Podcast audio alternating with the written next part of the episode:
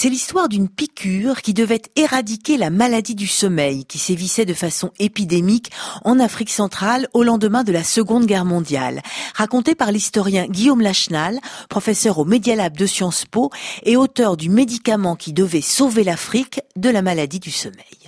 C'est une épidémie qui est en recrudescence pendant la Seconde Guerre mondiale parce que l'Afrique, comme le reste du monde, est complètement bouleversée sur le plan social et écologique par les troupes de la guerre, en particulier le recours massif au travail forcé dans les colonies d'Afrique centrale. Donc recrudescence de la maladie du sommeil et euh, nouveaux moyens de lutte après la Seconde Guerre mondiale avec des nouvelles molécules de l'industrie pharmaceutique européenne et en particulier la lomidine.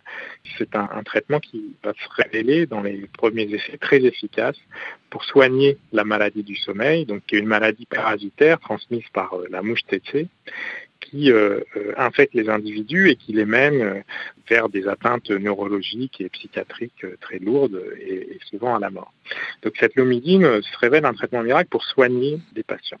Et puis ce que découvrent aussi des médecins belges au Congo belge, c'est que la lomidine peut être utilisée en préventif en étant donnée à l'intégralité des populations.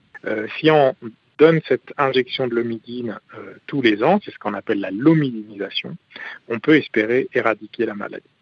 Donc la lomidine et la lomidinisation semblent initialement un grand succès. Et puis, euh, les années passant, ce bilan va être complètement réévalué. On va euh, découvrir que la toxicité de la lomidine est en fait assez importante la lomidine comme traitement de la maladie du sommeil euh, reste toujours aujourd'hui un très bon médicament.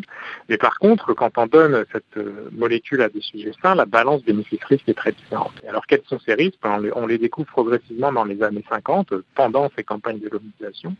C'est des accidents aigus de type accident euh, cardiaque. Et puis, c'est aussi des accidents qui sont liés au fait qu'on injectait la lomidine en série. Hein, il fallait faire des centaines d'injections par jour. Et donc, les conditions de stérilité étaient souvent euh, mauvaise, ce qui euh, a donné des épidémies d'infections qu'on appelle des gangrènes, qui euh, elles aussi pouvaient être fatales dans un certain nombre de cas. Ce qu'on a compris plus tard, c'est qu'en fait, elles ne fonctionnaient pas en prévenant la maladie, mais elles fonctionnaient plutôt en fait en traitant des porteurs du parasite qui n'étaient pas dépistés.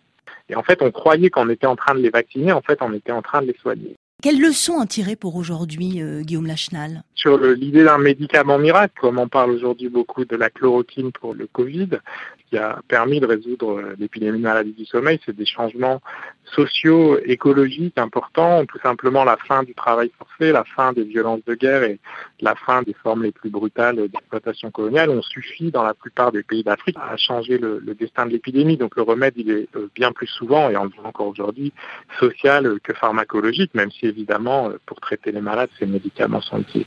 La lomidine est un petit conte euh, qui nous rappelle qu'il ne faut pas trop attendre d'une molécule et aujourd'hui, si on montre que la chloroquine était efficace euh, ou pour euh, améliorer la survie des cas sévères ou pour limiter la transmission, même avec cet outil-là, euh, l'épidémie de Covid ne serait pas vaincue et la mobilisation de, de tous reste capitale.